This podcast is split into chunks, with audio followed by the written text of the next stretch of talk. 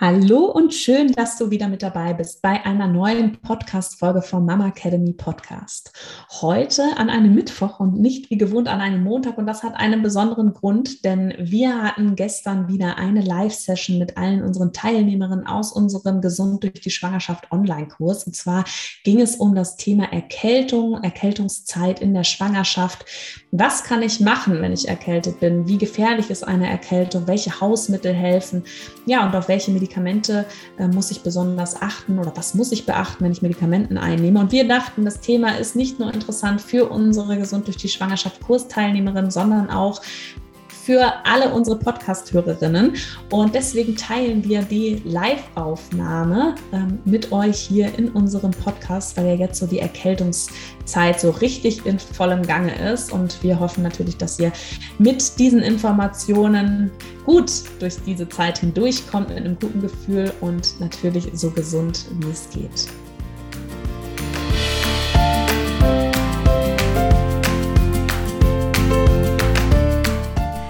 Hallo und herzlich willkommen beim Mama Academy Podcast, deinem Podcast für ein ganzheitlich gesundes und erfülltes Mama-Leben. Wir sind Rike, Katharina und Nicole, eine Ärztin, zwei Mamas und drei Yogalehrerinnen. Zusammen möchten wir dich mit unserem Wissen aus dem Bereich Medizin, Yoga, Coaching und Ernährung bei der größten Transformation deines Lebens unterstützen. Als Mamas und Frauen ist es unser Herzensprojekt, dich in deine volle Kraft zu bringen.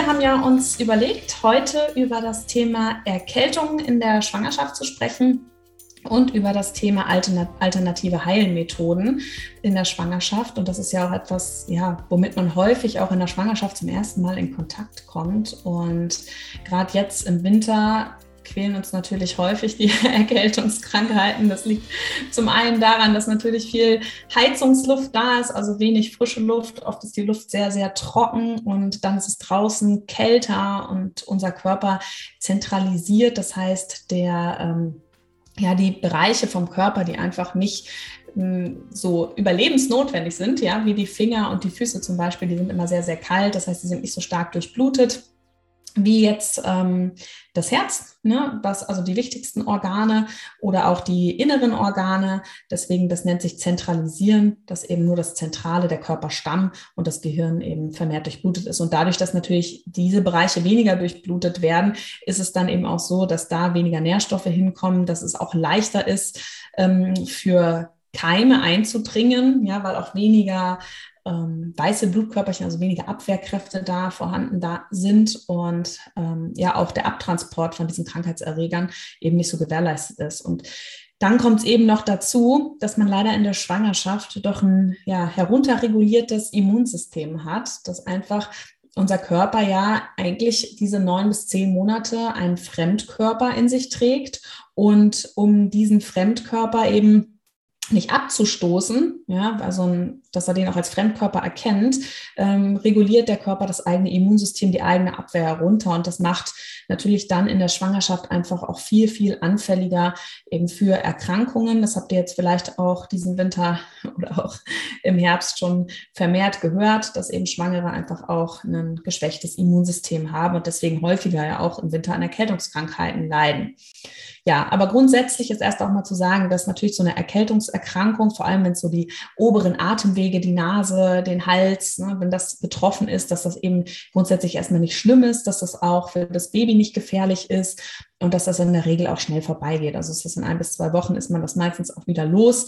Und wenn das eben nicht der Fall ist, dann ist es auch immer sinnvoll, sich auf jeden Fall auch nochmal beim Arzt vorzustellen oder bei der Ärztin, um einfach auch nochmal die Lungen zu überprüfen und zu gucken, ob da nicht sich doch nochmal ein Keim draufgesetzt hat. Und das ist eigentlich auch das Gefährliche, dass wenn wir nämlich in der Schwangerschaft oder auch sonst an einer Viruserkrankung ähm, erleiden, dann ist unser Körper ja schon dabei, den zu bekämpfen und öfter können sich da dann einfach auch noch mal Infektionen draufsetzen. Ja, vielleicht habt ihr es auch schon mal erlebt, dass man erst irgendwie so einen normalen Schnupfen hatte und irgendwie ein paar Tage später kam auf einmal so eine Nasennebenhöhlenentzündung dazu oder der, der Schnupfen war auf einmal gelblich-grünlich dann hat sich da vielleicht nochmal so ein Bakterium draufgesetzt, weil man eh schon geschwächt war. Und das ist eben etwas, wenn ihr sowas bemerkt in der Schwangerschaft, dann immer auf jeden Fall auch nochmal ähm, das Ganze ärztlich abklären lassen, weil man da dann vielleicht doch auch medikamentös eben behandeln sollte.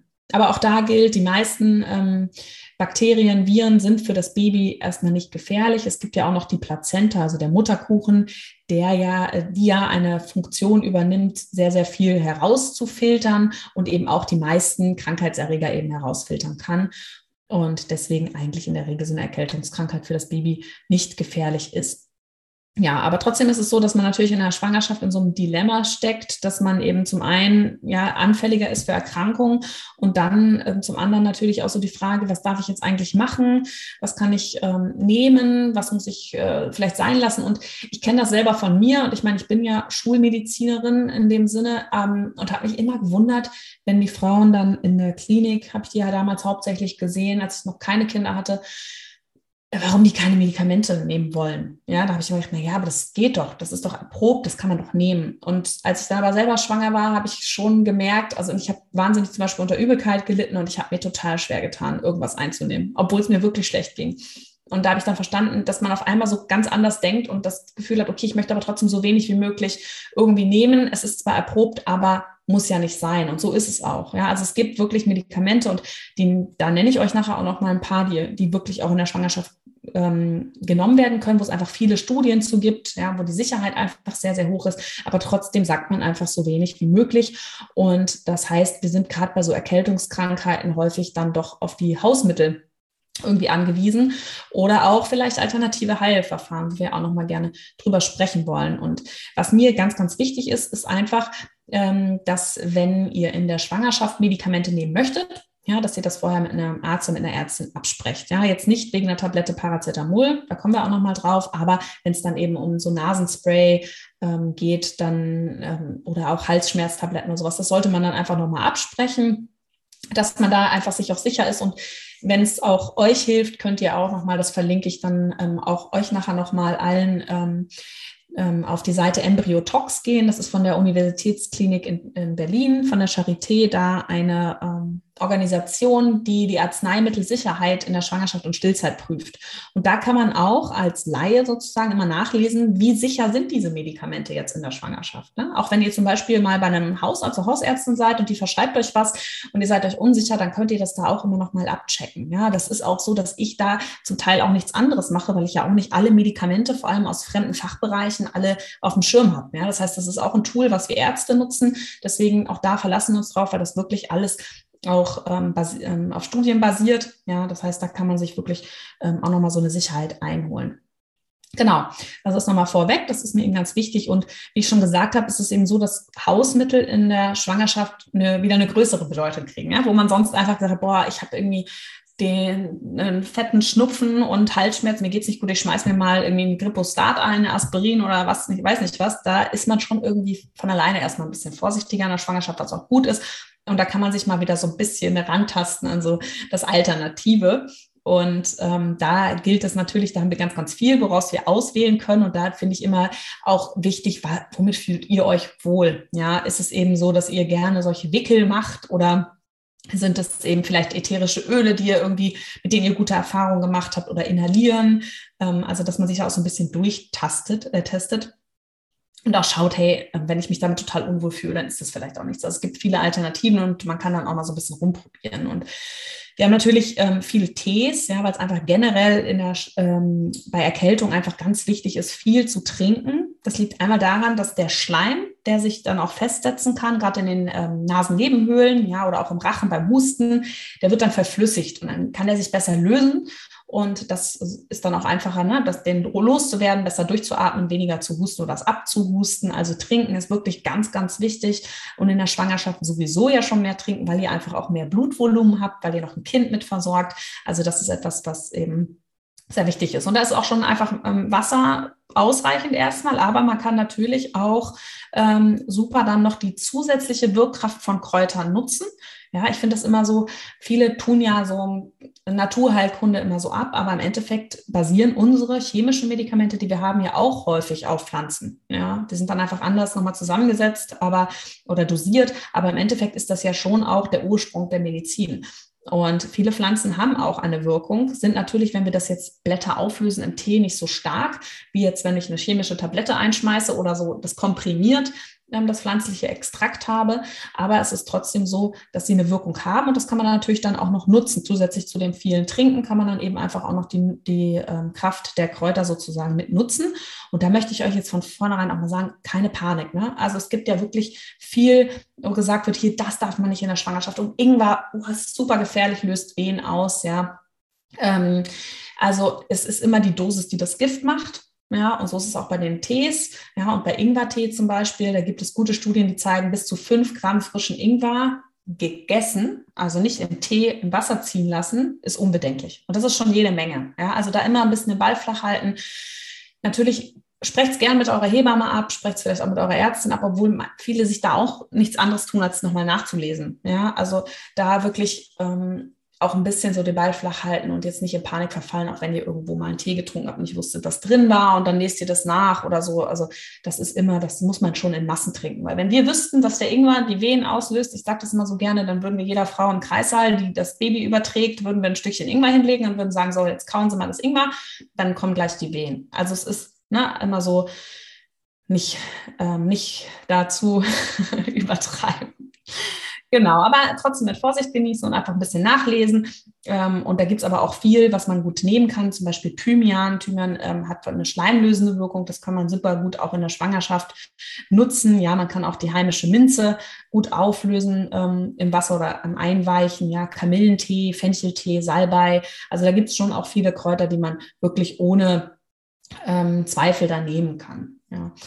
Gut, und was natürlich auch wichtig ist, ist Ruhe. Ja, wenn man erkältet und krank ist, gerade vielleicht, wenn es die zweite Schwangerschaft ist, ist es auch nicht so leicht. Ja, ich muss für meinen Fall sagen, ähm, ich bin da sehr, sehr großzügig bei den Schwangeren, sie krank zu schreiben, wenn sie so erkältet sind. Ja, weil es ja auch nichts bringt, erstmal das weiterzuschleppen. Und ich weiß, dass ich dann eben schnell auch was draufsetzen kann. Dann sage ich immer lieber einmal eine Woche zu Hause bleiben, sich auskurieren und die Zeit dann auch wirklich nutzen. Das sage ich meinen Patienten dann auch mal ganz gerne. Ja, nicht, dass man dann denkt, jo, jetzt mache ich hier mal schön äh, das Kinderzimmer fertig in der Zeit. Ich habe ja eine Woche frei, also sondern dass man wirklich dann auch die Zeit für sich nutzt und sagt, hey, jetzt probiere ich mich mal aus, ja, mach's mir mal gemütlich im Bett und nutzt das, damit ich dann auch wieder zu Kräften komme, ja, weil es bringt euch ja im Endeffekt dann auch nichts. Ja, was auch ganz wichtig ist, so als Allgemeines, bevor wir gleich mal so in die einzelnen Symptome starten, ist natürlich frische Luft. Ja, wenn dir danach ist, gerne auch eine Runde spazieren gehen, aber regelmäßig lüften. Ja, einfach diese trockene Heizungsluft rausbringen, was ja die Schleimhäute zusätzlich auch nochmal austrocknet. Ja, frische Luft rein. Ja, auch, dass die Viren, alles, was so in der Luft hängt, ja, einfach mal ausgetauscht wird. Ja, Sauerstoff, das kurbelt auch so ein bisschen den Kreislauf an. Also wirklich gerne dreimal am Tag schön den Wohnraum richtig durchlüften, dann lieber kurzzeitig unter die Decke legen. Ähm, das ist auf jeden Fall sinnvoll. Ja, und bevor wir gleich ganz viel auch über Hausmittel sprechen und alternative Methoden, ähm, ist mir natürlich als Ärztin auch wichtig, ich habe es vorhin schon mal angesprochen, dass natürlich Hausmittel irgendwo auch ihre Grenze haben. Ne? Also wenn die Beschwerden wirklich über einen längeren Zeitraum bestehen und nicht besser oder sogar schlimmer werden und sie vielleicht am Anfang besser waren, dann wieder schlimmer werden, wirklich einfach nochmal einen Arzt aufsuchen, eine Ärztin und auch mal abchecken lassen, mal die Lungen abhören, ne? mal gucken, dass man da eben nicht irgendwie was verschleppt. Ja, gerade was auch Fieber angeht, aber da sprechen wir gleich auch nochmal drüber.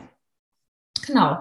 Ähm, ja, ich würde das jetzt gerne so machen, dass wir einfach so ein bisschen die verschiedenen Erkältungssymptome durchsprechen und ich da mal so ein paar Tipps gebe, was man da ganz gut machen kann. Und ähm, dann im Endeffekt am Ende würde ich auch gerne nochmal darüber sprechen, wie kann man eigentlich auch gut Erkältungskrankheiten vorbeugen und nochmal so ein bisschen für euch auch perspektivisch, für diejenigen, die dann vielleicht auch noch im Winter so ihre kleinen Babys zur Welt bekommen, wie sieht es eigentlich in der Stillzeit aus? Gut, also beginnen tun wir mal mit den Kopfschmerzen. Kopfschmerzen ist ja so ein echt fieses Symptom, ja, sowas, wo ich eigentlich auch schon oft weiß, alles klar, da ich nehme direkt ein Ibuprofen, ja, weil das ähm, kann man ja wirklich kaum ertragen, wenn der Kopf so hämmert, ja. Da ist wichtig, Paracetamol und Ibuprofen sind prinzipiell in der Schwangerschaft ähm, möglich zu nehmen. Ibuprofen allerdings nur bis zur 28. Schwangerschaftswoche. Deswegen empfehle ich eigentlich immer ab dem zweiten Trimester gar kein Ibuprofen mehr, damit man gar nicht so in diese Zweifel kommt, kann ich das jetzt noch nehmen, kann ich das nicht nehmen. Man sagt auch, wenn man davon relativ viel nimmt, dann auch schon früher eigentlich nicht mehr nehmen. Und das liegt daran, dass sich einfach ein Gefäß, was ähm, bei den Ungeborenen noch vorhanden und offen ist, sich durch die Einnahme von Ibuprofen verschließen kann. Ja, also ich bin eher der Fan davon, Paracetamol zu verschreiben. Paracetamol ähm, wirkt etwas weniger schmerzlindernd ähm, als Ibuprofen, ähm, ist aber sehr gut erprobt und ähm, das kann auch die Schwangerschaft über durchgenommen werden. Paracetamol hat den Vorteil, es wirkt ein bisschen besser fiebersenkend. Also wenn die Kopfschmerzen wirklich stark sind, kann man auch mal eine Tablette Paracetamol oder Ibuprofen nehmen, aber wirklich bei Ibuprofen ähm, dann eben nur vor der 28. Schwangerschaftswoche. Und natürlich ähm, sollte man das nicht als Dauertherapie machen. Ja. Vielleicht habt ihr auch mal was mitbekommen. Ich hatte das auf Instagram auch mal gezeigt. Da gibt es eine neue Studie, zeigt, das Risiko für ADHS erhöht sich unter der Einnahme von Paracetamol bei Frauen in der Schwangerschaft. Also wenn Frauen viel Paracetamol nehmen und das, die Studie wurde in den USA durchgeführt und ich weiß nicht, wer von euch schon mal in den USA war, aber da werden die ja verkauft wie Bonbons. Ja, da kriegt man so ein schönes Fläschchen Paracetamol einfach so im Supermarkt. Ja, also das ist Wahnsinn. Und da wurde dann auch gefragt, wie oft die das eingenommen haben. Und die haben das schon über sehr, sehr viele Tage eingenommen. Ja, also wenn man da mal eine Tablette Paracetamol nimmt, ist das überhaupt nicht vergleichbar. Das ist eben schon das längst erprobte Schmerzmittel in der Schwangerschaft. Da gibt es ganz, ganz viele Studien auch dazu. Genau. Ansonsten so alternativ ähm, medizinisch bin ich ja ein großer Fan von der Akupunktur auch im Akutfall, wenn jemand, ähm, also jetzt gerade ne, Erkältungskopfschmerzen, also auch da kann man sehr, sehr gut akupunktieren. Ähm, ich akupunktiere in der Schwangerschaft auch sehr gerne am Ohr. Ja, also das ist auch was, was sehr schnell die Wirkung eben auch zeigt. Und ähm, wenn man da die Möglichkeit hat, vielleicht die Hebamme, die Frauenärztin oder auch eine andere ähm, Ansprechpartnerin hat, ist auch die Akupunktur kurzfristig wirklich eine gute Möglichkeit. Ansonsten ähm, sind, was man machen kann, sind so kalte Gesichts- oder Stirngüsse, dass man sich wirklich so ähm, über den Was unter den Wasserhahn hängt und dann einfach den, das äh, kalte Wasser auf die rechte Schläfe laufen lässt und dann auf die linke Schläfe laufen lässt und wieder zurück und so ein bisschen nacheinander die linke und rechte Gesichtshälfte mit dem ähm, Wasserstrahl so auf und ab fährt. Ja? Und dann vielleicht auch so ein bisschen umkreisen das einfach kühlen. Das ähm, führt dazu, dass die, ähm, die Gefäße sich ein bisschen verengen, ja, und die Kopfschmerzen ist schon oft darauf zurückzuführen, dass sich Gefäße erweitern, ja, dass mehr Blut sozusagen durchgepumpt wird. Und das kann ganz gut helfen, genauso wie auch ein feuchter ähm, Waschlappen oder ein gekühltes Körnerkissen oder sowas. Wenn ihr das an den Kopf legt, an, an die Stirn, vor allem bei so pochenden Kopfschmerzen, kann das auch sehr, sehr gut wirken ja, etwas, was ich noch selber nicht ausprobiert habe, aber was auch aus der Naturheilkunde ähm, wirklich gut helfen sollen, sind Auflagen mit Meerrettich. Ja, weil gerade wenn das so verstopfte ähm, Stirnhöhlen zum Beispiel sind, ja, dann lindert das ähm, zum einen den Schmerz, aber es wirkt vor allem auch gut schleimlösend. Ja, ihr kennt es wahrscheinlich, wenn ihr schon mal so am Meerrettich gerochen habt, dass auf einmal so die ganze Nase frei wird. Und so ist das eben auch ähm, über die Haut dann eben. Und natürlich ist es auch so, dass man das ja auch mit einatmet. Genau ja, ätherische Öle. Ja, gerade Katharina ist ja auch ein großer Vertreter der ätherischen Öle. Ich nutze die ätherische Öle auch, ätherischen Öle auch, ja, vor allem bei Kopfschmerzen, was wirklich in der Schwangerschaft auch ohne Probleme anzuwenden ist, ist Lavendelöl zum Beispiel oder Minzöl und damit dann so ein paar Tropfen auf den Finger und dann einfach in die Schläfe einmassieren. Auch das kann sehr, sehr gut helfen bei Kopfschmerzen.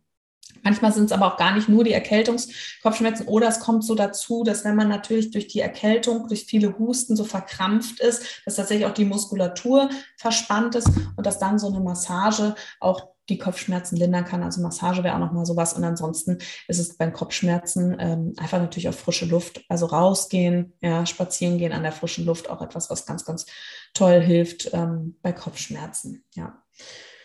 Ja, wir gehen einfach so ein bisschen weiter durch. Das ähm, bei Muskel- und Gliederschmerzen ist ja auch was, was häufig so mit Erkältungskrankheiten einhergeht. Und da ist es dann eher so, dass bei Gliederschmerzen tatsächlich Wärme hilft, also bei Kopfschmerzen eher die Kälte und bei Gliederschmerzen ist es eher die Wärmeanwendung, sei es eine Wärmflasche, Wärme, Körnerkissen oder eben auch einfach warme Kompressen die man sich umbindet, also um die Beine zum Beispiel.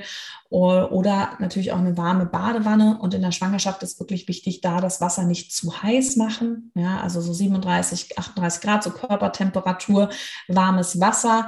Und da kann man auch tatsächlich Erkältungszusätze nehmen, also Badezusätze, dass man da aber natürlich nochmal nachschaut, was ist da jetzt drin? Ja, man kann sich auch ganz gut in der Apotheke mal beraten lassen. Die kennen sich da auch gut aus. Das ist auf jeden Fall was, was gut hilft. Ansonsten auch bei Gliederschmerzen gilt das Gleiche mit Paracetamol oder Ibuprofen. Wenn das nicht auszuhalten ist, dann kann man das natürlich auch ganz gut anwenden, kurzzeitig. Ja, ja Halsschmerzen Vielleicht kennt ihr das, so dieses typische Schluckschmerzen, was ja dann auch gerade nachts ziemlich quälend ist, wenn man dann wenig geredet hat ähm, oder morgens, wenn man aufsteht, wenn es so, dass es so ganz besonders schlimm ist. Und ähm, jetzt so medizinisch gibt es ja dann immer diese Hals-Lutsch-Tabletten, die häufig dann auch so eine, eine, lokale Betäubungsmittel drin haben. Ja, das ähm, heißt, dass so dann der Hals-Rachen-Bereich so ein bisschen betäubt ist. Und das ist auch möglich in der Schwangerschaft. Also auch diese wirkstoffhaltigen Halslutschtabletten können in der Schwangerschaft angewendet werden.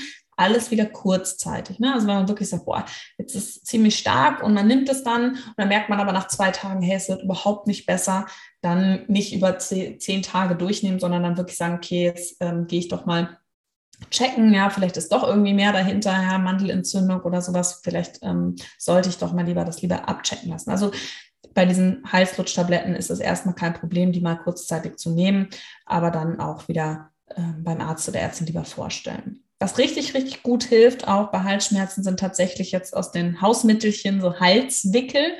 Ja, da kann man so selber entscheiden, mag ich das lieber kalt am Hals oder mag ich das lieber warm? Ja, warme Halswickel, also man, je nachdem, ob man die feucht macht oder einfach trocken, kann man da noch ein Tuch dazwischen legen. Ja? Also wenn ich jetzt einen trockene, einen warmen Wickel mir einfach mache, ähm, also einfach wie ein, ähm, ein, Körnerkissen oder sowas und dann einfach einen Schal nehme, um das, damit nicht verrutscht, ja, dann brauche ich ja nicht nochmal so eine Zwischenlage, aber wenn ich einen feuchten Wickel nehme, vielleicht mit Wirkstoff, ja, das, ähm, also da kann man natürlich auch wieder ähm, Quark zum Beispiel kann man nehmen, man kann ätherische Öle nehmen, man kann auch einen Kräutertee so einziehen lassen.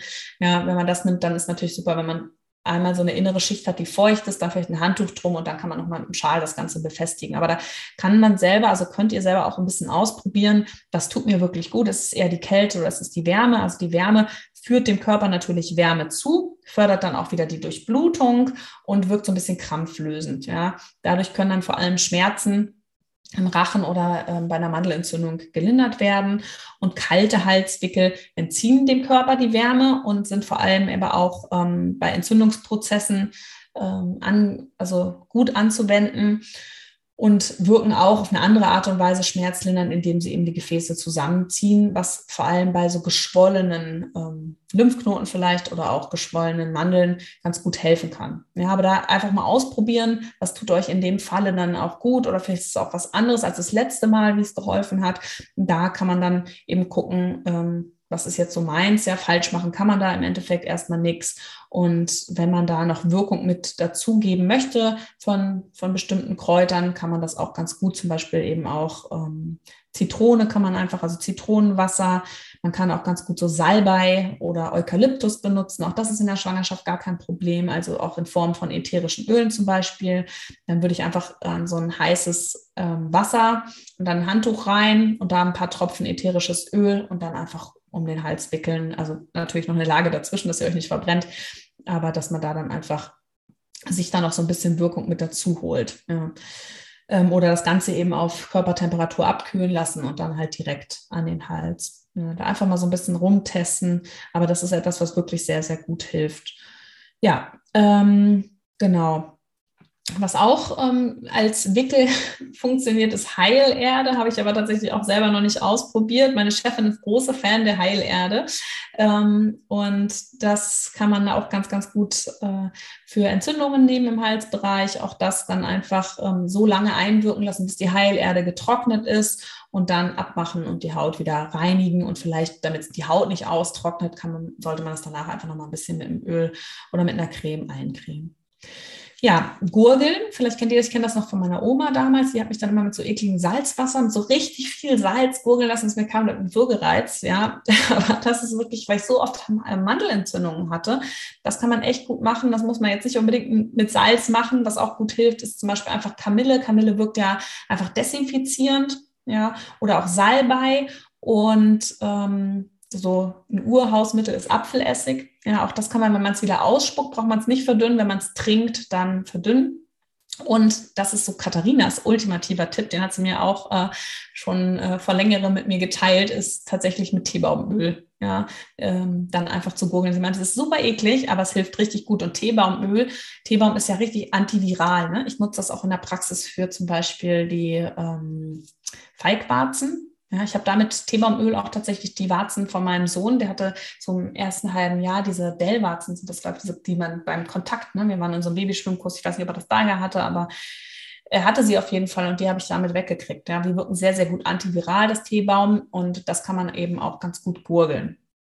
Ja, auch noch so ein Klassiker ist Milch mit Honig. Ja, das wirkt einfach ähm, so das gegen Gereiztheit, ne? wenn so offene Stellen, so wehtut beim Schlucken, dieser, dieser Honig, der legt sich da wie so ein Schutzfilm einfach nochmal drüber, sodass das mal für einen Moment lang so ein bisschen beruhigend wirkt auf jeden Fall. Muss man auch nicht mit Kuhmilch machen, kann man genauso gut auch mit Hafermilch machen, aber das ist auch was, was ähm, so schon ewig angewandt wird, was auch gar nicht so schlecht schmeckt und was man gut nehmen kann.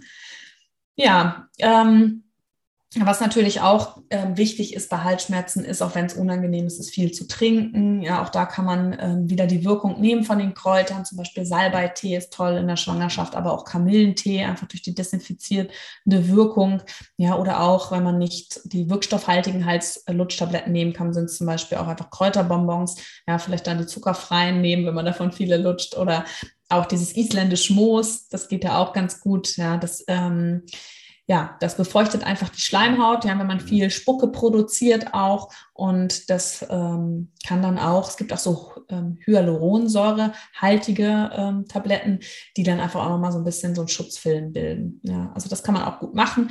Das heißt, bei Halsschmerzen hat man wirklich eine breite Spanne von alternativen Produkten von Hausmitteln, die man da nutzen kann und muss nicht unbedingt direkt auf ähm, Schmerzmittel greifen. Ja, aber auch da wirklich, wenn man merkt, oh, was man auch gut machen kann, ist selber mal eine Taschenlampe und Spiegel in die Hand nehmen. Und wenn man sich da mal die Mandeln anguckt und man sieht da so gelbe Stippchen drauf, dann ähm, ist das auf jeden Fall was Bakterielles und dann sollte man es abklären lassen oder sich selbst auch mal so ein bisschen die Lymphknoten hier abtasten unterm Ohr, ähm, unterm Kinn. Ja, da kann man auch immer noch mal so gucken, ist da wirklich so mehr im Körper drin als jetzt nur so ein Prozess im Hals.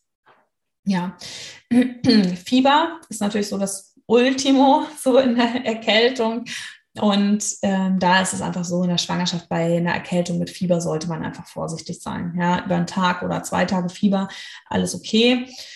Ich sage jetzt auch gerade bei Impfungen und sowas, wo man weiß, da ist jetzt auch kein Keim, ja, das, ähm, da würde ich immer das Fieber senken, ja, weil einfach man weiß, dass das Baby mitreagiert. Wenn ich natürlich jetzt einen Entzündungsprozess habe und ich bin mir dann auch unterdrückt die ganze Zeit das Fieber und merke vielleicht gar nicht, ne, wo kommt das Fieber eigentlich her oder ist da immer noch der Keim irgendwo drin, weil dann, ähm, dann kann man das auch mal so, ja, so stark unterdrücken, dass man es gar nicht merkt, dass da eigentlich mehr dahinter steckt. Ja. Deswegen wirklich ein, zwei Tage, aber man dann merkt, das Fieber kommt einfach immer wieder, da ist dann schon auf jeden Fall eine Abklärung ähm, angesagt. Auch wenn es mal aufs Wochenende fällt oder so, da ist euch wirklich auch keiner böse, wenn ihr da mit euch in der Klinik oder beim ärztlichen Notdienst vorstellt. Da sollte man einfach mal nachschauen, weil es kann immer sein, wenn wirklich über mehrere Tage auch Fieber über 39 Grad da ist, dass das frühzeitige Wehen auslöst, dass das, ähm, ne, dass die ähm, das die, das Amnion, also sozusagen die Fruchtblase vom Kind sich auch mit infiziert. Vielleicht sind das auch ne, Läuse und Flöhe, vielleicht ist da auch ein anderer Prozess eigentlich noch im Gange, der bei euch Fieber auslöst. Und deswegen ist es einfach wichtig, auch gerade wenn Fieber zusammen mit Bauchschmerzen auftritt, dass man dann ähm, sich vorstellt. Das kann auch mal zum vorzeitigen Blasensprung führen und gerade in der frühen Schwangerschaft will man das natürlich unbedingt vermeiden. Deswegen bei einer fiebrigen Erkältung in der Schwangerschaft auch gerne den Arzt schon direkt aufsuchen. Wenn man sagt, ich, ähm, es ist jetzt irgendwie Sonntagnachmittag, ich warte mal noch bis Montag oder so, guck mal, wie sich es entwickelt, dann kann man das auch ähm, natürlich mal zu Hause senken. Aber wenn sich das Fieber nicht senken lässt mit Fiebersenkern, ja, Paracetamol da jetzt vor allem in der Schwangerschaft, dann bitte unbedingt, unbedingt ähm, vorstellen. Ja. Und natürlich haben wir auch Hausmittel bei Fieber. Das, was die meisten ja auch kennen, sind so die Wadenwickel, die kann man gut nehmen oder auch so Quarkauflagen.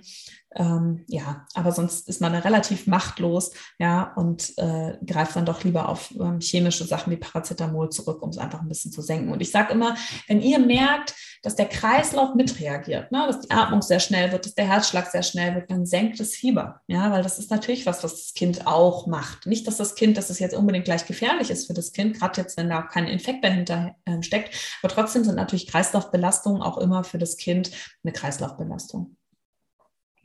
Ja, ähm, Schnupfen, was, was ja ganz, ganz häufig ist und meistens auch noch so richtig fies lange anhält. Und äh, gerade in der Schwangerschaft, echt so Frauen, die werden es gar nicht mehr los, ja, über zig Wochen. Quälen sich damit rum. Und da auch mal wieder erstmal schulmedizinisch sind auch Medikamente, Medikamente mit abschwellender Wirkung, also diese abschwellenden Nasentropfen in der Kurzanwendung ähm, nach Absprache möglich. Ja? Also jetzt vor allem mit diesem Wirkstoff ähm, Xylometazolin. Das ist ähm, möglich, das sind so diese typischen, die man in der Apotheke kaufen kann. Ja, diese ähm, Nasensprays und Nasentropfen sind ja jetzt seit einem Jahr bei Babys unter einem Jahr nicht mehr zugelassen. Früher gab es die ja noch bei Säuglingen, weil die zu Atemaussetzern führen können bei den Kleinen. Also auch für euch perspektivisch gesehen mit Baby, ähm, da auch einfach nochmal vorsichtig sein. Ich habe direkt mal nachgeschaut. Ich habe noch welche für Säuglinge zu Hause. Ähm, ich habe das gar nicht so mitbekommen in erster Linie, dass das jetzt für unter eins auch nicht möglich ist. Habe aber jetzt einen Podcast nochmal mit einer Kinderärztin aufgenommen, die mich da auch nochmal drauf hingewiesen hat. Und ähm, meine sind ja jetzt auch schon über eins, aber das ist echt nochmal ganz spannend. Auch die für Säuglinge, die gibt es gar nicht mehr. Die heißen jetzt für Kinder. Im Internet kriegt man sie aber tatsächlich noch, wo da drauf steht für Säuglinge. Und ja, aber zurück zur Schwangerschaft. Also man kann die mal kurzzeitig auch anwenden. Man hat da ja eher die Sorge, nicht wegen den Atemaussetzern jetzt unbedingt, sondern wegen der äh, venenfördernden Wirkung. Und es ist aber so, dass die Gebärmutter relativ spät in der Schwangerschaft eigentlich ihre Rezeptoren für das Oxytocin, für das Venenhormon ausbildet. Ja, das heißt, dass dann mit so ein bisschen Nasenspray Venen ausgelöst werden, ist sehr, sehr unwahrscheinlich. Gegen Ende der Schwangerschaft eher. Ja, ähm, wir haben ja auch mal diese, diese Oxytocin-Nasensprays tatsächlich auch genutzt, ähm, wenn bei Frauen sich die Gebärmutter so schlecht zurückgebildet hat nach der Geburt. Ja, ähm, aber wirklich nach Absprache, also wenn man merkt, man kriegt es mit den ganzen Mitteln, die ich jetzt hier gleich noch mit euch besprechen möchte, ähm, nicht hin, ja, dann kann man das auch mal kurzfristig machen über ein paar Tage. Ja, Finde ich überhaupt kein Problem, aber eben jetzt auch nicht übertreiben. Ne? Man ist da ja eher mal so, oh jo, das tut richtig gut, das packe ich mir hier alle paar, jede Stunde mal ein bisschen was rein in die Nase. Das würde ich auf jeden Fall nicht tun, damit ein bisschen vorsichtiger sein. So dreimal am Tag ist das ja normalerweise. Also wenn das wirklich fies ist, man kriegt keine Luft, man kann nachts kaum schlafen, ja, dann kann das ähm, auch mal kurzzeitig in der Schwangerschaft angewendet werden, aber da lieber einmal nochmal rücksprechen. Was wirklich gut hilft, und ich habe da auch mal eine Umfrage gemacht auf Instagram, waren die, ähm, was ganz, ganz viele gesagt haben, waren die Nasenduschen. Ja, dass man wirklich, da gibt es ja extra auch so kleine Gerätschaften, ja, man kann das auch selber machen zu Hause, aber dass man einfach mal so ähm, Kochsalzlösung sich von einem, das ganze Nasenloch sozusagen durchspült, ja, Nasenspülungen oder eben Nasenduschen und da ruhig viel Salz ins Wasser reinmachen. Ja, und das ist eben auch so, dass dann halt äh, das sehr, sehr gut befeuchtet wird natürlich zum einen, aber auch ähm, sehr gut reinigend wirkt und dass man dann sehr schnell wieder gut Luft bekommt. Ja, und so Kochsalz-Nasentropfen sind auch gar kein Problem in der Schwangerschaft. Die kann man sich wirklich auch gut selber herstellen. Ich meine, die gibt es auch für wenig Geld zu kaufen. Aber wenn man das selber machen möchte, kann man da wirklich so neun Gramm ähm, Kochsalz nehmen und dann einfach in einen Liter ähm, abgekochten Wasser, also sozusagen destilliertes Wasser, dann einfüllen, gut umrühren, auflösen und dann kann man sich die selber in so kleine Pipettenflaschen abfüllen, die Kochsalzlösung oder in so kleine Fläschchen mit Sprühaufsatz, die kann man sich ja besorgen und dann kann man die mehrmals täglich also in, ähm, in die Nase rein ähm, sprühen oder tropfen und äh, ja, das ist dann ähm, auch sehr, sehr gut, um einfach mal schnell wieder gut durchatmen zu können. Hat halt nicht diese gleich, die gleiche Wirkung wie so abschwellende Nasentropfen, aber ähm, ist ohne Bedenken einzunehmen und kann man sich auch ganz gut neben das Bett stellen, auf jeden Fall. Ja, ich bin großer Fan von Inhalation, auch in der Schwangerschaft. Ja, ist wirklich super. Einfach einen Kochtopf nehmen, Wasser erhitzen und dann eben entweder Salz rein ähm, hinzufügen oder aber auch zum Beispiel Thymian. Auch da kann man toll mit den ätherischen Ölen arbeiten. Ähm, auch Kamille wieder, Eukalyptus und dann einfach wirklich ähm, das kochende Wasser vom Herd nehmen, das ähm, einfügen oder man hat es schon mitgekocht und dann mit einem Handtuch oldschool-mäßig über den Kopf, über den Topf hängen und dann mal so zehn Minuten darunter bleiben. Ähm, das wirkt super, super gut, ähm, Schleimlösen und vor allem auch gerade so im Bereich, wenn die Nasennebenhöhlen mit betroffen sind, um das Ganze mal zu lösen, ja, dass das auch ablaufen kann, ist das wirklich ähm, sehr, sehr gut und kann man auch ja, kann man auch auf jeden Fall täglich, wenn nicht sogar mehrmals täglich auch machen, wenn man die Zeit dafür hat. Ja. Ähm, auch Kompressen kann man gut nutzen. Also anstatt jetzt so Wickel wie beim Hals, wo man es wirklich festwickeln kann oder an der Wade, kann man ganz gut einfach Kompressen oder Auflagen benutzen, so im Nasennebenhöhlenbereich. Ja, das ähm, ist zum Beispiel auch toll, was ich von mit dem Meerrettich gesagt habe, äh, bei den Kopfschmerzen. Das ist auch gut beim Schnupfen. Man kann aber auch so Zitronenkompressen nehmen. Auch das ähm, hat nochmal eine zusätzliche Wirkung. äh, ja, genau. Da kann man auch echt viel machen. Und was ich toll finde, ist, ähm, wenn man ätherische Öle mag, kann man das auch ganz gut in, in so einem Raumdiffusor benutzen. Ja, ich mache das auch bei meinen Kindern nachts, wenn die nicht gut Luft kriegen, dass ich da den Diffusor aufstelle, der vor allem mit Wasser arbeitet, damit die Raumluft einfach auch befeuchtet wird, weil diese trockene ähm, Heizungsluft ja das auch nochmal so zusätzlich verschlimmern kann. Und da dann einfach ein bisschen Thymian rein, weil Thymian so schön schleimlösend wirkt oder eben auch Teebaumöl wieder, um dann auch die Virenlast zu senken ähm, mache ich gerne auch tagsüber dann einfach ins Wohnzimmer, wenn ich da bin oder wenn ich ähm, ins Arbeitszimmer, in der Praxis jetzt nicht unbedingt, aber hier zu Hause mache ich das immer super gerne und ähm, das hilft echt gut. Ja. Und einfach viel trinken. Ja, Schnupfen und Schleim immer viel trinken. Ja, Ohrenschmerzen ist auch so ein Symptom, was seltener vorkommt. Ich hatte tatsächlich jetzt gerade eine Freundin, die gesagt hat, sie kriegt ihre Ohrenschmerzen überhaupt nicht in den Griff. Ja, ähm, auch das ist was, was man toll mit Akupunktur behandeln kann, genauso wie Schnupfen. Das habe ich gerade vergessen. Ja, aber es gibt so ein super ähm, ein Dreieck mit so drei Nadeln, ja, die kann man toll nadeln, geht super schnell, ja, 20 Minuten drin lassen und ähm, es hat eine sehr gute, schnelle Wirkung, ja. Ähm, bei meinem Sohn habe ich das letztens auch gemacht, da nutze ich keine Nadeln, sondern solche kleinen Kügelchen, ja, die kann man toll kleben, die sind an so einem Pflaster, die so nicht Dauernadeln, sondern eben als kleine Kugeln, habe ich dem auch ähm, hingeklebt. Das ähm, ist auch echt toll. Ja, ähm, ansonsten gibt es ja auch, was ich auch gut finde für die in, während der Masken, wenn man Masken trägt, dass man sich da auch da mal einen Tropfen ätherisches Öl in die Maske macht. Allgemein jetzt auch in der Schwangerschaft, jetzt nicht nur bei Schnupfen, finde ich das auch super, wenn man da dann einfach nochmal so ein bisschen frisch, frische Gefühl hat unter der Maske. Ja, nochmal zurück zu den Ohrenschmerzen. Ähm, was bei Ohrenschmerzen auch ähm, gut helfen kann, sind diese Zwiebelwickel oder so Zwiebelsäckchen. Ja, dass man entweder auch so Zwiebeln aufkocht oder man macht einfach ähm, rohe Zwiebeln und ähm, wickelt die ein und legt sich die aufs Ohr drauf. Ja, auch das wirkt nochmal einfach ähm, abschwellend.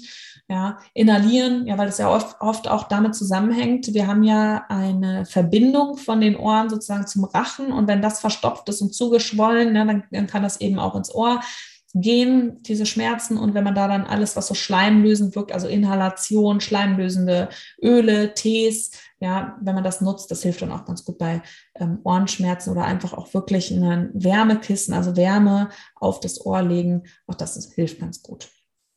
Ja, gehen wir mal weiter. Das ähm, häufigste, was ja auch so neben dem Schnupfen da ist, ist Husten. Ja, da denken natürlich viele direkt an Hustensaft. Ich bin damit irgendwie überhaupt nicht groß geworden. Also Hustensaft war für mich immer total fremd, nutze ich auch heute nicht. Aber Hustensaft ist möglich in der Schwangerschaft. Ja.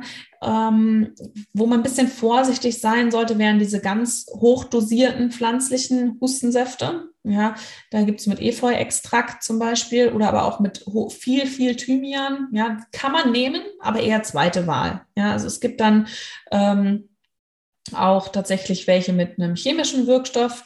Die kann man auch nehmen in der Schwangerschaft. Das ist dieses Dextrometrophan oder Metorphan. Die kann man auch nehmen in der Schwangerschaft, allerdings nicht kurz vor der Geburt, ja, weil die auch ähm, da eben ja, ist einfach nicht so gut. Also in der frühen Schwangerschaft, ich wäre aber wirklich ein Fan, lieber erstmal diesen, den Hustensaft selber machen. Was total toll ist, ist so ein Zwiebelsirup, ja.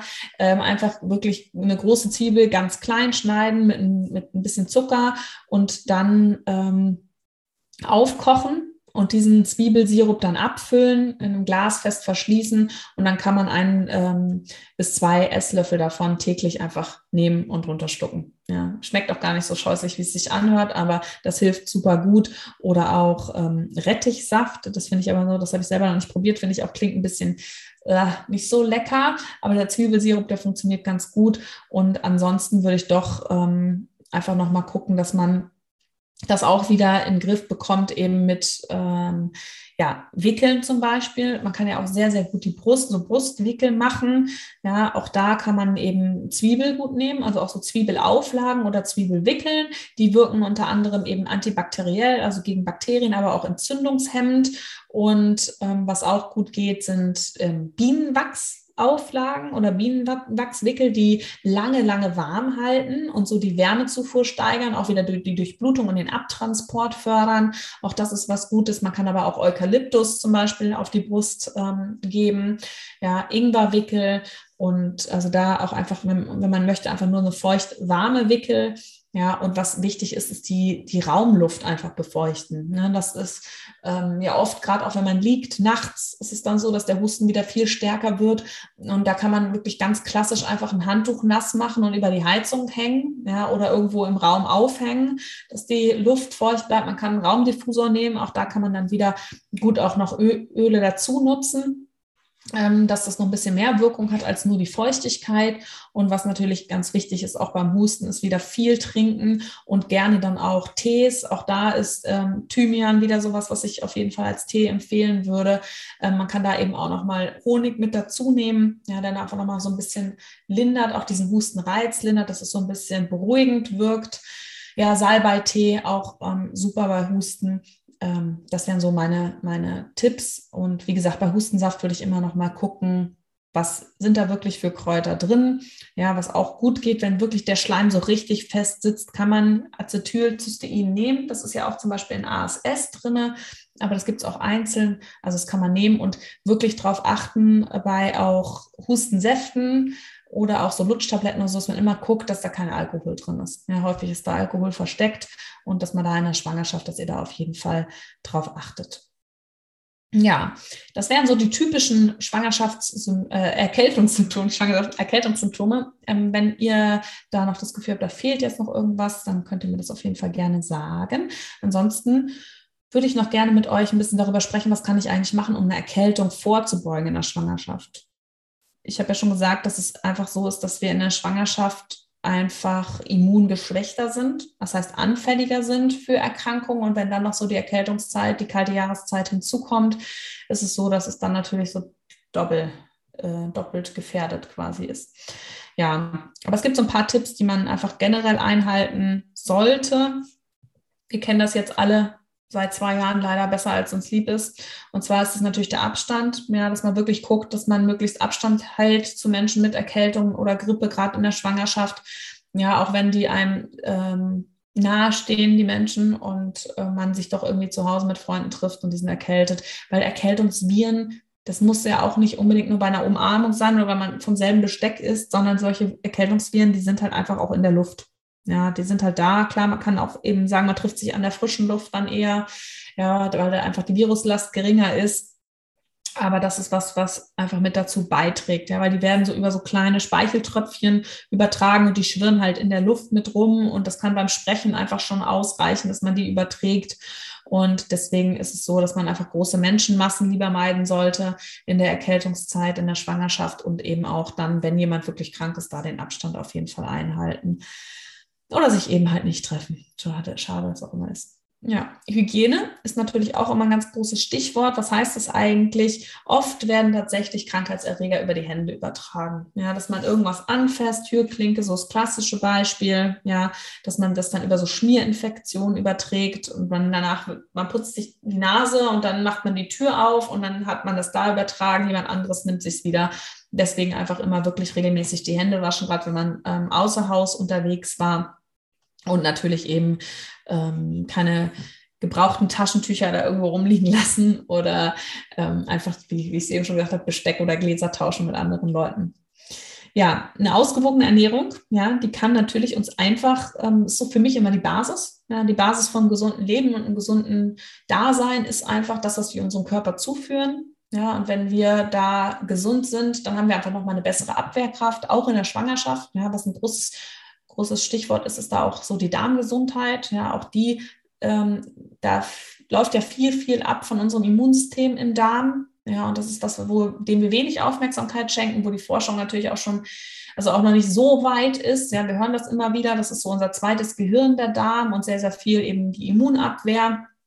Und da ist es auch immer noch mal sowas, wenn man selber weiß, hey, ähm, ich hatte jetzt irgendwie eine lange Zeit mal Antibiotika-Einnahme und ähm, das tötet eben auch die guten Bakterien ab, dass man doch mal so eine Darmsanierung macht, auch wenn man einfach oft infektanfällig ist und keine Ahnung hat, wo das herkommt.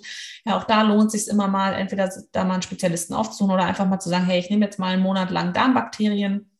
Das finde ich immer noch so als Zusatz. Ansonsten, ähm, man muss jetzt nicht, ähm, also diese Vitaminkomplexmittel sind natürlich kein Ersatz für gesunde Ernährung, ja, aber in der Schwangerschaft ja auch unterstützend auf jeden Fall sinnvoll, sollten auch genommen werden. Und was ich da empfehlen kann, wenn man jetzt wirklich sagt, hey, ich habe oft Infekte, ähm, was ich in der Praxis dann immer sage, ist Zink, Vitamin D, Omega-3. Das sind so für mich die Basics beim Immunsystem. Omega-3, Vitamin D, etwas, was ich in der Schwangerschaft sowieso jeder Frau empfehlen würde, spätestens ab dem zweiten Trimester das Omega-3 mit dazu. Und Vitamin D würde ich jedem Menschen empfehlen im Herbst, Winter in Deutschland zumindest, ja, weil wir einfach bei unseren, in unseren Breitengraden zu wenig Sonneneinstrahlung abbekommen, die Vitamin D bildet, auch wenn wir in der Sonne sind und unsere Speicher einfach durch das Verwenden von Sonnencreme und so weiter einfach gar nicht mehr so aufgefüllt werden im Sommer. Das heißt, wir starten schon mit einem schlechteren Vitamin D-Spiegel, als man das früher gemacht hat. deswegen brauchen wir eigentlich alle Vitamin D und das hat einfach einen großen Einfluss auf unser Immunsystem. Ja, genauso ist es natürlich mit Stress. Ja, Stress lässt sich nicht immer vermeiden. Da brauche ich jetzt echt nicht ähm, sagen, hier, ähm, lasst alles stehen und liegen. Ich weiß, dass das nicht immer geht, auch gerade wenn man eben nicht das erste Kind erwartet, aber wirklich zu gucken, wenn man merkt selber, ja, hey, ich werde nicht diese Erkältung nicht mehr los. Ich werde immer wieder krank. Was ist da los? Ja, dass man dann sagt, okay, alles klar, äh, ich muss mal ein bisschen runterfahren. Ja, das ist einfach gut. Ähm, Yoga, ja, Stichwort Entspannungsübungen Yoga für Schwangere, das ist einfach ähm, etwas, was gut uns einfach nochmal schnell runterholen kann. Ja, ausreichend schlafen, auch das, unser Körper braucht einfach Schlaf. Also in der, in der Stillzeit ist es eben so, dass wir ja häufig erstmal so die Frage haben, kann sich das Baby eigentlich infizieren über die Muttermilch oder ist es so, dass man einfach weiter stillen kann und generell überwiegt immer eigentlich in der Stillzeit die Muttermilch gegenüber dem Risiko. Ja, es gibt Medikamenteneinnahmen, wo man aussetzen muss mit dem Stillen oder die Muttermilch verwerfen sollte. Oder es gibt auch mal ähm, natürlich, dass die Mutter einfach auch so schlapp ist. Ja, also da darf man auch einfach mal ehrlich mit sich sein, wenn man wirklich selber merkt, ich, ich pack das nicht, ich bin wirklich mal richtig krank, mich hat's umgelegt, ich habe eine Grippe, dass man sagt, hey, ich schaffe das mit dem Stillen nicht. Da muss man natürlich immer gucken, wie ist das mit dem mit der Brust, dass man sich nicht zusätzlich noch eine Brustentzündung einfängt, ja, oder man sagt, okay, ich pumpe lieber ab, weil das geht nur zehn Minuten und mein Kind ist aber gerade eigentlich in so einer Phase, wo es irgendwie eine halbe Stunde an der Brust rumnuckelt und ich schaffe das nicht, dann kann man da auch ehrlich mit sich sein. Ja, dann kann man auch die Milch abpumpen und zufüttern dann einfach in der Zeit mit der abgepumpten Muttermilch oder wenn man sagt, nee, ich bin, ne, man kann auch natürlich Säuglingsnahrung nehmen für die Zeit, aber ähm, medizinisch, dass man da wirklich Sorge haben muss, dass sich das Kind ähm, ansteckt mit den Erkältungsviren, braucht man nicht. Ja, also das wird in der Regel eben nicht so sein. Es kann natürlich nicht durch die Muttermilch, sondern aufgrund von anderen Tröpfcheninfektionen sich anstecken. Deswegen gilt da einfach gut Hände waschen, wirklich gut ähm, auf Hygiene achten. Vielleicht, wir haben sie ja alle zu Hause eine Maske tragen ist nicht so schön, aber so in der Hauptzeit, also ne, Haupterkältungsphase, dass man da einfach ein bisschen vorsichtig ist, weil man natürlich das Kind ja anatmet oder vielleicht läuft da irgendwie, man muss sich die Nase putzen oder sowas. Ähm, gerade mit den ganz kleinen Neugeborenen, dass man da wirklich einfach selber nochmal stärker einfach auf Hygiene achtet.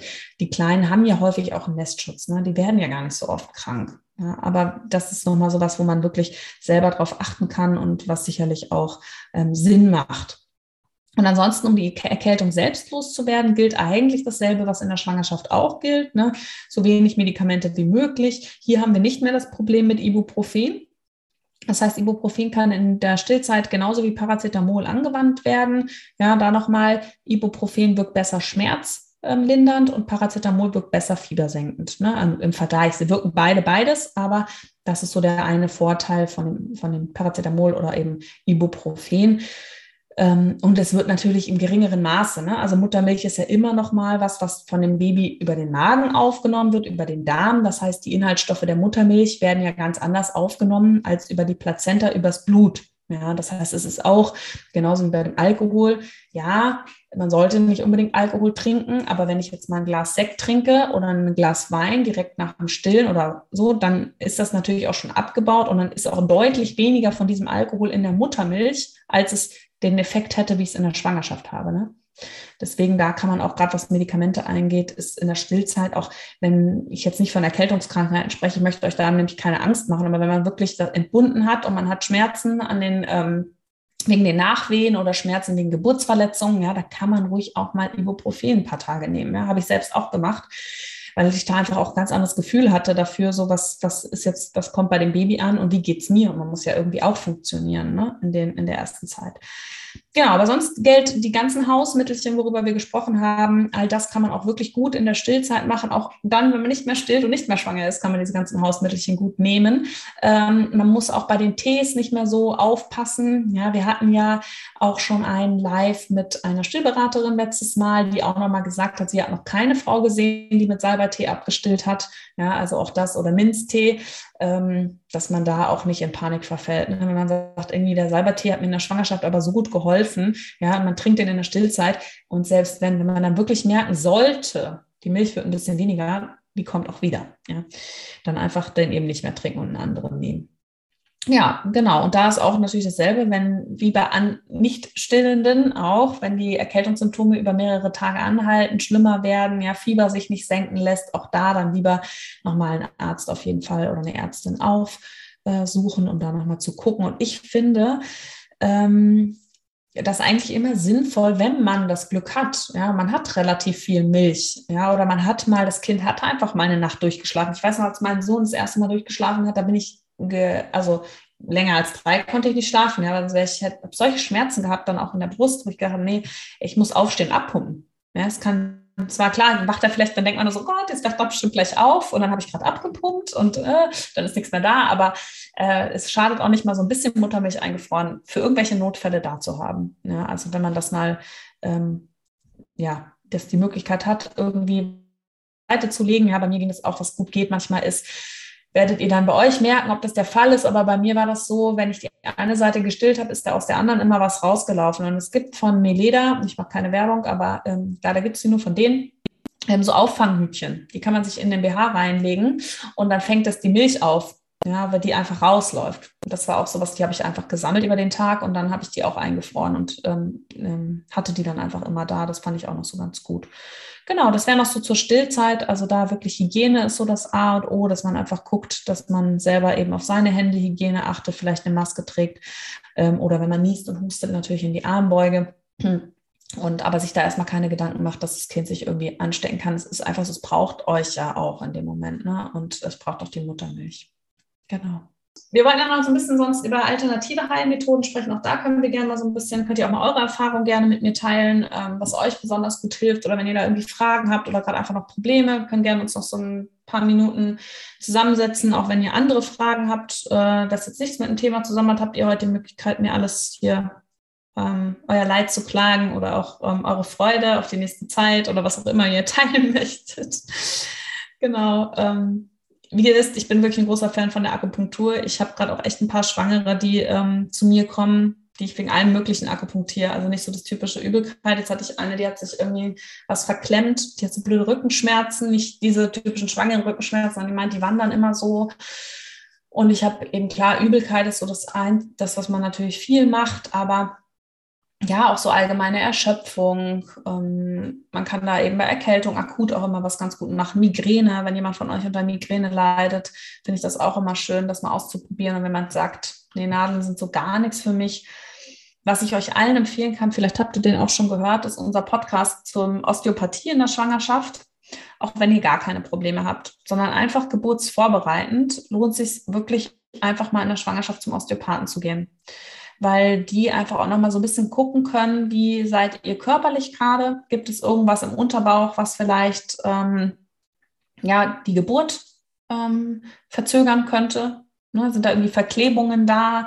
Kann man da noch so ein bisschen was lösen vor der Geburt? Also das ist auch echt nochmal so ein Tipp, das habe ich damals leider nicht gemacht, sondern ich war dann in der Stillzeit beim Osteopathen, wo ich so dachte, oh ja, das wäre vielleicht auch nochmal ganz cool gewesen. Und das fand ich, das könnt ihr in dem Podcast auch hören mit der Osteopathin, mit der ich gesprochen habe, die das so schön auch nochmal gesagt. Ne? Es lohnt sich eigentlich immer, davor auch ohne Beschwerden hinzugehen und nicht erst zu warten, bis Beschwerden da sind, sondern einfach mal zu schauen, ist bei mir alles gerade. Ne? Ich meine, wir sind in der Schwangerschaft dauerhaft in so einer Fehlhaltung drin kann man da vielleicht noch so ein bisschen was rausholen, ja, was dir unter der Geburt auch einfach nochmal Erleichterung verschaffen kann. Das finde ich auch nochmal so was, was wichtig ähm, zu nennen ist. Oder auch ähm, mit den ätherischen Ölen natürlich. Ähm, Gerade was ich auch schön finde, ist so bei vaginalen Infekten, wenn jemand von euch darunter leidet, immer wieder so Pilzinfektionen oder auch Blasenentzündungen, kann man auch ganz gut sowas ähm, vorbeugend machen. Ähm, ja, Homöopathie, auch eine Möglichkeit. Ja, kann ich auch gleich machen, äh, eine Osteopathin empfehlen. Homöopathie ist auch eine Möglichkeit. Bei Homöopathie ist ja wirklich das Besondere, dass Homöopathie schon auch eine Empfänglichkeit dafür braucht. Ne? Also wenn man nicht, absolut überhaupt nicht an Homöopathie glaubt, dann wirkt das auch nicht. Anders als jetzt zum Beispiel Akupunktur. Ja, da kann man Leute auch mit überzeugen. Und bei der, äh, bei der Homöopathie braucht es schon so ein bisschen auch den, die eigene Überzeugungskraft. Ja, und wenn jetzt aber jemand von euch sagt, Homöopathie hat mir immer schon gut geholfen in meinem Leben, der wird wahrscheinlich auch in der Schwangerschaft davon profitieren. Ähm, da sind natürlich auch viele Anwendungsmöglichkeiten. Ja, das ist so, ähm, Naturheilkunde ist ja meistens Kräuter. Ähm, da haben wir schon gesprochen, viel auch mit den mit Tees natürlich, aber es gibt auch ähm, Lutschtabletten und sowas.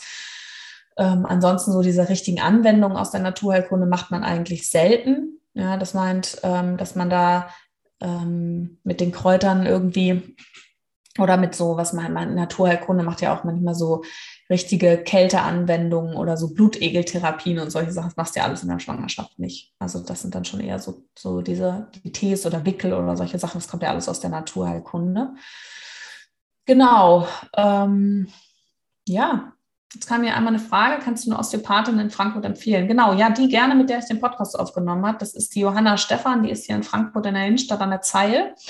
Ähm, das ist eine super, super tolle Frau. Die macht auch ganz viel mit so Woman Circle und macht auch selber Yoga und so Kirtan und so. Die ist also total der, der, ach, weiß nicht, so ein warmherziger Mensch.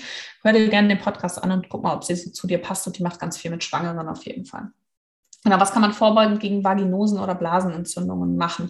Also bei Vaginosen ähm, scheint, was ganz gut ähm, zu helfen scheint, Lavendelöl. Und zwar ähm, verdünnt, ja, mit zum Beispiel Mandelöl. Das lohnt sich ganz gut als Verdünnung, ja, dass man da so ein paar, irgendwie zwei, drei Tropfen nimmt und dann auf so 20 Tropfen Lavend äh, Mandelöl verdünnt und dann in eine Slip-Einlage legen. Ja, das, das könnte man zum Beispiel machen. Ähm, genau, bei Blasenentzündungen ist auch ähnlich. Ne? Also da ähm, ist es auch so, da haben wir ja einfach das Blöde in der Schwangerschaft, dass wir ja einfach die Harnröhre ist erweitert und die ist ja bei uns Frauen einfach schon kurz. Das heißt, der Weg von den Keimen in die Blase rein ist kürzer.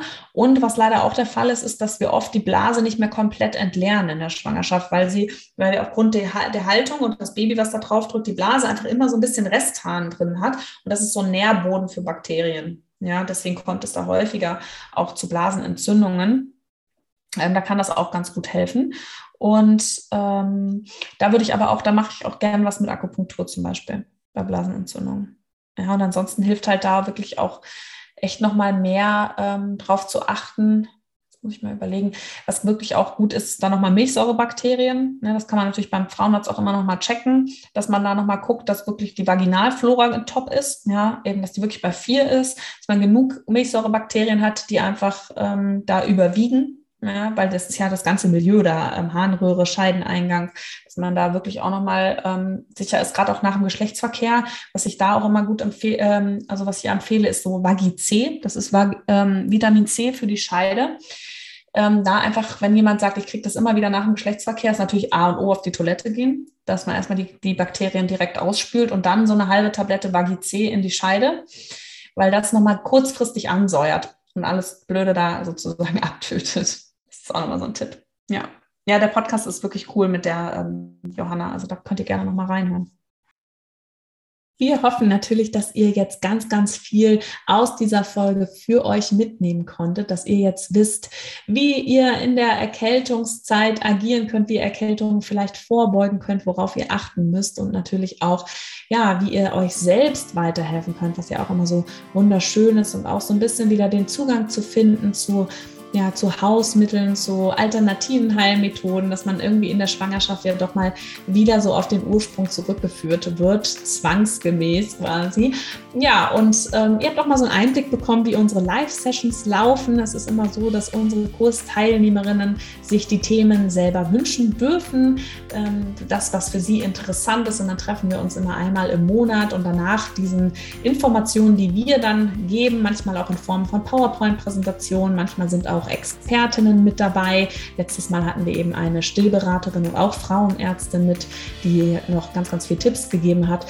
Ja, oder wir, ich ähm, quatsche einfach mit unseren Teilnehmern oder Katharina und ähm, wir klären alle Fragen dann immer noch im Anschluss also auch jetzt gab es dann einfach noch mal so einen kurzen Moment Zeit, ähm, wo jeder seine Fragen entweder zu dem Thema stellen kann oder eben aber auch alle Fragen, die einen sonst in der Schwangerschaft beschäftigen. Dafür sind wir dann in diesen Live-Sessions auch immer noch da, um unsere Teilnehmerinnen auch wirklich gut zu betreuen. Und ja, wenn dich unser Kurs Gesund durch die Schwangerschaft auch interessiert, dann darfst du dich gerne mal darüber auf unserer Homepage informieren. Wir verlinken dir natürlich alles unten in den Show Notes. Und wenn dir der Podcast gefallen hat, dann gerne schenkt uns doch eine gute Bewertung bei iTunes, denn das würde uns wahnsinnig helfen, damit wir noch viele, viele Frauen erreichen können mit diesen Informationen und auch ja, anderen Schwangeren helfen können, die Erkältungszeit gut zu überstehen. Und ansonsten wünschen wir dir natürlich eine ähm, schöne Zeit, schöne Weihnachten. Komm gesund ins neue Jahr und bleib gesund. Und ja, das wird ja ein ganz, ganz spannendes Jahr für dich auf jeden Fall. Wir wünschen dir ja für deine weitere Kugelzeit auf jeden Fall alles, alles Liebe.